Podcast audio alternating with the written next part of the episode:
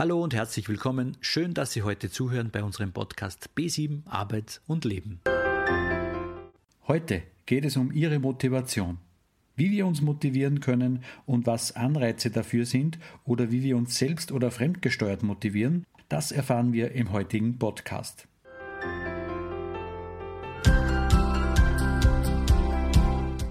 Angeblich sinkt unsere Aufmerksamkeitsspanne schon nach wenigen Sekunden. Aber das würde ja dann bedeuten, dass wir nie ein Buch auslesen oder einen Film zu Ende sehen, eine Arbeitswoche überstehen und längere Arbeitsverhältnisse eingehen oder in Partnerschaft und Beziehung länger motiviert leben würden. Wir müssen uns täglich motivieren, wieder aufstehen, uns anziehen. Und wenn wir uns einen neuen Job suchen, dann sollten wir auch ein Motivationsschreiben verfassen. Ich will Sie auf alle Fälle heute motivieren. Viel Spaß damit!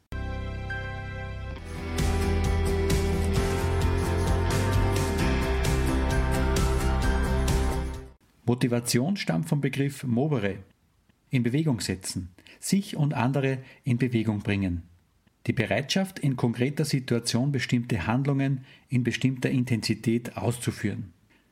Motivation ist also die treibende Kraft für das Handeln, ein Spiegelbild unserer inneren Einstellung zu einem angestrebten Ziel, ein Prozess, der durch innere und äußere Faktoren beeinflusst wird. Folgende Faktoren sind dabei beteiligt. Motive, Anreize, Emotionen, Erwartungen, Wille und Bewusstheit. Was können solche Motive sein? Sind Sie auf dem Weg in eine neue berufliche Herausforderung? Oder wollen Sie Ihre Persönlichkeit entwickeln? Warum hören Sie mir jetzt gerade zu? Unter Motive verstehen wir unsere Bedürfnisse, unsere Werte, unsere Vorstellungen, unsere Gewohnheiten, unsere Interessen. Motive sind der Grund dafür, warum wir bestimmte Verhalten an den Tag legen. Sie ermöglichen uns, bestimmte Dinge bewusst wahrzunehmen, eine emotionale Erregung zu erleben und daraufhin in bestimmter Weise zu handeln. Auf der anderen Seite kommt ein stark ausgeprägtes Motiv erst dann zum Tragen, wenn die entsprechenden Anreize vorhanden sind. Trifft nun ein Motiv mit dem Anreiz zusammen, beschreibt man diesen Zustand als Motivation. Dann kann man auch noch unterscheiden zwischen extrinsischer und intrinsischer Motivation. Die extrinsische Motivation wird durch das Umfeld hervorgerufen.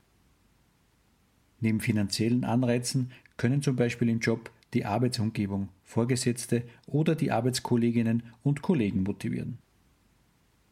Die intrinsische Motivation kommt von innen und basiert auf der Freude an der Tätigkeit. Die Arbeit zum Beispiel ist sinnstiftend und macht Spaß, bereitet Freude. Diese Art der Motivation steuert jeder von uns selbst. Anreize stammen aus der Umwelt des Menschen. Der Mensch nimmt die Anreize aus aktuellen Situationen in seiner Umwelt wahr. Möchte er Anerkennung, wird er nach Möglichkeiten in seinem direkten Umfeld suchen, um diese zu erhalten. Auch Emotionen, auch die Gefühlswelt ist bei der Entstehung von Motivationen beteiligt. Der angestrebte Zielzustand wird mit positiven oder negativen Gefühlen, Hoffnung, Freude, Begeisterung, Angst, Unlust, Trauer etc. verbunden. Die Erwartungen spielen eine wesentliche Rolle. Wird die Zielerreichung als leicht oder schwer oder auch als gar nicht eingestuft, verändert sich das Anspruchsniveau. Die Erwartungen veranlassen uns dazu, die Zielerreichung gedanklich durchzuspielen, was wiederum in Verbindung mit den Emotionen passiert. Wille und Bewusstsein. Willentliche Motivationsprozesse setzen dann ein, wenn Entschlüsse gefasst werden, die auf freiwilliger und selbstgewählter Basis beruhen. Das Bewusstsein ruft dann Bilder, Gefühle und Einstellungen auf. Wer motiviert? Jede Motivation geht von der Person selbst aus. Somit ist die Formulierung jemanden motivieren falsch, weil der tatsächliche Anstoß, etwas zu tun, ja von der Einzelperson selbst ausgeht. Warum gehen die meisten von uns Menschen täglich zur Arbeit? Oder im Fall des Arbeitsplatzverlustes, warum suchen wir uns wieder neue Arbeitsstellen? Warum machen wir das? Was wollen wir damit erreichen? Wonach streben wir eigentlich? Immer eine Frage der Motivation. Es gibt viele, viele Motivationstheorien. Die bekannteste ist vielleicht die Bedürfnispyramide nach Maslow. Maslow vertrat die Theorie, dass der Mensch den einzelnen Bedürfnissen klare hierarchische Prioritäten zuordnet. Laut Theorie muss zunächst also immer die Bedürfnisse einer Ebene erfüllt sein, bevor die nächsten Bedürfnisse aktiviert und motiviert werden. Sobald der Mensch eine Stufe in seiner Bedürfnispyramide erreicht hat, regt sich das Bedürfnis zum Erreichen der nächsthöheren Stufe.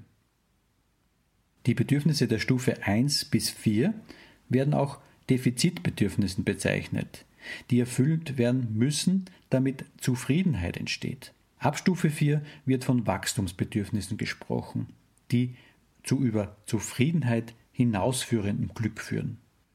Beispiel für Bedürfnisse der einzelnen Stufen der Bedürfnispyramide sind Stufe 1 physiologische Bedürfnisse, alles mit Atmung, Wasser, Sauerstoff, Nahrung, Essen, Trinken, Schlafen, Wärme, Sexualität. Stufe 2 Sicherheitsbedürfnisse. Hier geht es um Stabilität, Geborgenheit, Schutz, Angstfreiheit, Struktur, Ordnung, Gesetz und Grenzen. Stufe 3 Soziale Bedürfnisse, Liebe, Zuneigung, Zugehörigkeit, Austausch, Partnerschaft, Freunde. Stufe 4. Die Stufe der Individualbedürfnisse. Achtung, Anerkennung, Status, Macht oder Selbstachtung. Die Stufe 5. Hier kommt die Selbstverwirklichung, Altruismus, Individualität, Gerechtigkeit, Güte oder Talententfaltung.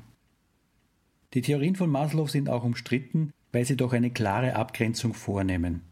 Das theoretische Modell veranschaulicht trotz aller Kritik die Bedürfnisse in ihrem grundsätzlichen Aufbau. Im Alltag und in der Betrachtung der Bedürfnisse des einzelnen Menschen verschwimmen diese Grenzen naturgemäß. Eine große Kritik kommt auch von der humanistischen Psychologie. Wer auf Selbstverwirklichung aus ist, rückt sich nämlich selbst in den Mittelpunkt. Sinnverwirklichung, zu der zum Beispiel die Logotherapie verhelfen will, lässt den Menschen von sich selbst absehen und macht den Blick frei für den Nächsten, für Situationen im beruflichen und privaten gesellschaftlichen Leben, in denen ich gefordert bin. Viktor Frankl meint, dass Selbstverwirklichung nur mit Sinnerfüllung möglich ist. Nur Existenz, die sich selbst transzendiert, kann sich selbst verwirklichen. In der Logotherapie hat Viktor Frankl das Streben nach Sinn als ursprüngliche und tiefste Motivation des Menschen angesehen. Das Streben nach Sinn galt als die Grundmotivation des Menschen schlechthin. Aus dieser persönlichen Erfahrung heraus entwickelte Professor Alfred Lengle die Existenzanalyse Frankls weiter und postulierte drei Grundmotivationen, die für ein erfülltes Leben zusätzlich zur vierten existenziellen Grundmotivation, dem Sinn, beachtet werden sollten. Diese vier Grundmotivationen oder Bausteine der Existenz lassen sich als folgende vier Fragen formulieren. Ich bin, kann ich so sein? Der Mensch ist auf die Welt gekommen, wie kann er sein Dasein auf dieser Welt bewältigen? Wenn ein Mensch sich grundsätzlich geschützt, gehalten und sicher fühlt, entsteht daraus das Grundvertrauen als Basis für sein Dasein. Zweite Motivation. Ich lebe, mag ich so leben? Um ein existenzielles Leben zu verwirklichen, braucht es im Leben Beziehungen und Nähe zu Menschen und Objekten. Auf dieser Basis kann der Mensch Zuwendung geben und erhalten. Daraus erwächst ein tiefes Wahrnehmen des Wertes, den das Leben hat, den sogenannten Grundwert. Ich bin ich. Darf ich so sein? Um sich selbst sein zu dürfen, braucht es drei Voraussetzungen Beachtung, Gerechtigkeit und Wertschätzung. Ich bin da, wofür soll ich da sein? Diese Sinnfragen sind wesentlich für seine Existenz. Auf der Grundlage eines in die Zukunft gerichteten Wertes entsteht durch das Handeln des Menschen nach und nach sein Lebenswerk. So erlebt der Mensch Erfüllung und ein Gefühl des Aufgehobenseins, sein Dasein erhält einen existenziellen Sinn. Ganz kurz möchte ich noch auf das Flow-Konzept eingehen. Das basiert auf den Annahmen der intrinsischen Motivation. Noch einmal zur Wiederholung. Die intrinsische Motivation kommt von innen heraus und basiert auf Freude. Der amerikanische Forscher Michaeli Csikszentmihalyi fand heraus, dass Menschen am glücklichsten sind, wenn sie sich in sogenannten Flow befinden. Flow beschreibt die völlige Einheit mit der Aufgabe. Zeit und Raum verlieren an Bedeutung, es kommt zu extremen Glücksgefühlen und völliger Präsenz im Moment. In diesem Zustand treffen Aufmerksamkeit, Motivation und die Tätigkeit in einem Zeitfenster der produktiven Harmonie zusammen. Solche Situationen können unter einer Reihe der angeführten Bedingungen hergestellt werden. Man ist der Aufgabe gewachsen, man ist fähig, sich auf sein Tun zu konzentrieren, die Aufgabe hat deutliche Ziele. Die Aktivität hat unmittelbare Rückmeldung, man hat das Gefühl von Kontrolle über sein Tun. Das Gefühl für Zeit ist verändert. Die Tätigkeit hat ihr Ziel in sich selbst, erfüllt den Selbstzweck. Also Sie sehen schon, es gibt sie noch, die Motivation. Man kann sie noch motivieren oder auch andere motivieren. Man muss die Motivation nur suchen und finden. Wie kann ich mich jetzt selbst gut motivieren? Was gibt es da jetzt für Tipps für Sie? Beginnen Sie bei sich selbst und erkennen Sie die eigenen Grundmotive. Erstellen Sie eine Liste Ihrer wichtigsten Motive. Nach Reis gibt es 16 Grundmotive. Anerkennung, Eros, Neugier, Essen, Familie, Ehre, Idealismus, Unabhängigkeit, Ordnung, körperliche Aktivität, Macht, Sparen, Beziehungen, Status, Ruhe und Rache. Gewichten Sie diese in einer Rangordnung von 1 bis 16. 1 ist das wichtigste Grundmotiv, 16 das unwichtigste Motiv. Legen Sie Ihre fünf wichtigsten Grundmotive für Sie persönlich fest. Fragen Sie sich, was bin ich bereit zu tun? Welche Einstellung habe ich Menschen gegenüber? Folgende Fragen verdeutlichen, wie innere Bilder, Gefühle und dazugehörende positiv erlebte Situationen zur Selbstmotivation führen. Welche Herausforderungen bewältige ich, die eine Anerkennung rechtfertigen? Worauf bin ich in meinem Leben stolz? Was gefällt mir an meiner momentanen, privaten oder beruflichen Situation sehr gut? Welche positiven Dinge bringt mein Arbeitsleben, mein Leben mit sich? Wie genieße ich meine Erfolge? Welche Gefühle erlebe ich dabei? Welche konkreten Ergebnisse will ich in der nächsten Zeit erzielen? Wie sehen meine inneren Bilder zu diesem Ergebnis aus? Achten Sie auf die inneren Programme.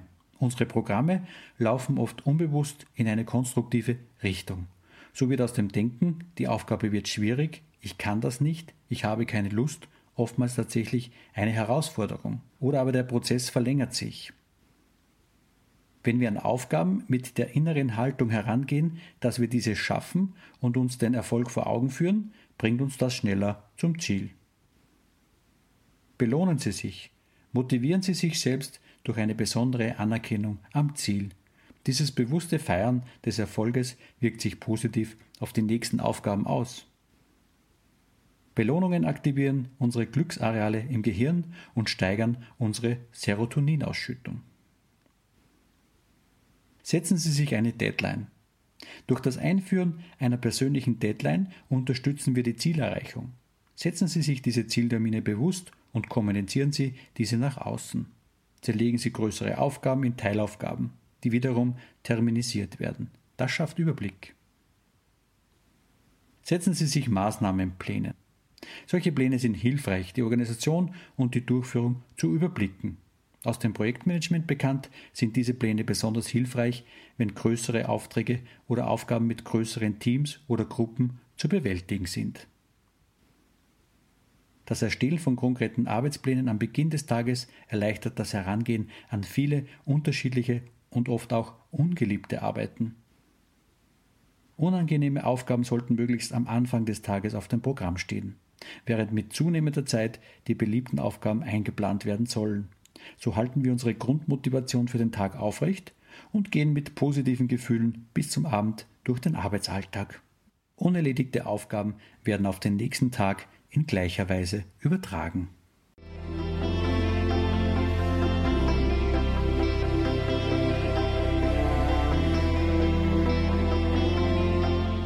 In diesem Sinne freut es mich, wenn Sie an Ihrer Motivation arbeiten. Wenn ein Anreiz mit dem Motiv zusammenkommt, dann entsteht Motivation. Sie wollen wieder beruflich Fuß fassen, damit sich Selbstwert und Selbstvertrauen verbessern. Dann entsteht Motivation. Es muss nicht immer monetär sein. Dann würde man von extrinsischen Anreizen sprechen. Manche machen auch Jobs, weil es einfach Sinn macht. Hier spricht man von intrinsischer Motivation. Wichtig, dass Sie Ihre Grundmotivation im Leben klären, wo liegt Ihre Selbstverwirklichung, beziehungsweise besser noch, wo finden Sie Sinn im Leben. Machen Sie Pläne, setzen Sie sich Deadlines und hören Sie auf Ihre innere Stimme. Am Ende darf dann auch die Belohnung nicht fehlen. Alles Gute, bleiben Sie neugierig, lieben Sie das Leben. Ich freue mich sehr, dass Sie hier sind.